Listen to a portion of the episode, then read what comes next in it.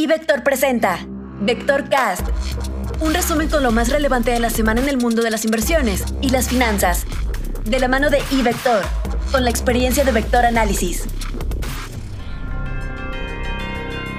En nuestro comentario principal de esta semana, presentamos la trayectoria que esperamos para la tasa de referencia en México. Estimamos una regla de Taylor que hemos modificado para incluir la política monetaria relativa con los Estados Unidos. Las estimaciones muestran incrementos en la tasa de referencia local hasta el cierre de 2021 y a un nivel de 5.25%.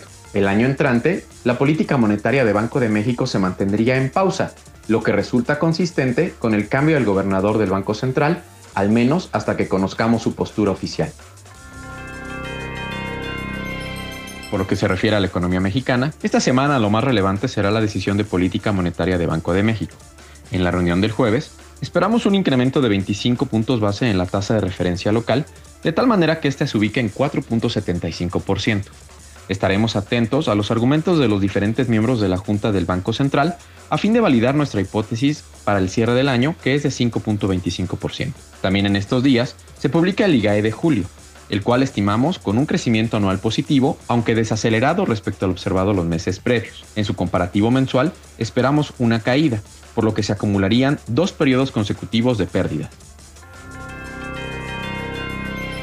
Análisis técnico.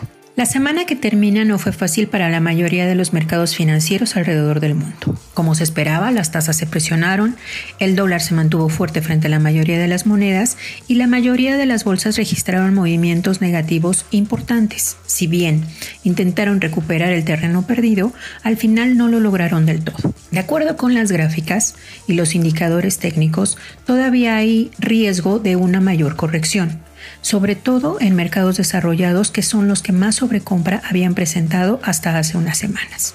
Aunque los que están en tendencia negativa son los emergentes y especialmente Asia, en donde habría un mayor potencial de corrección sería tanto en Europa como en Estados Unidos. Probablemente sea una corrección pasajera como la que hemos visto en meses recientes, una fuerte toma de utilidades para luego recuperar el terreno perdido y retomar la tendencia positiva en mercados desarrollados.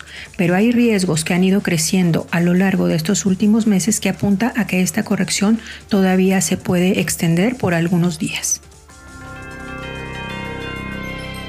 En cuanto a renta variable, la mayoría de los principales índices accionarios terminaron la semana pasada con ligeras ganancias. Después de las fuertes caídas que se observaron el pasado lunes por el nerviosismo inicial que provocaron los problemas financieros que sigue enfrentando la inmobiliaria china Evergrande, las bolsas rebotaron ante el desvanecimiento del temor a que pueda generar un contagio a la economía global. Los mercados también tomaron con beneplácito el comunicado de la reunión de política monetaria de la Reserva Federal, en el que se señaló que pronto podría comenzar a disminuir el ritmo de compras de activos.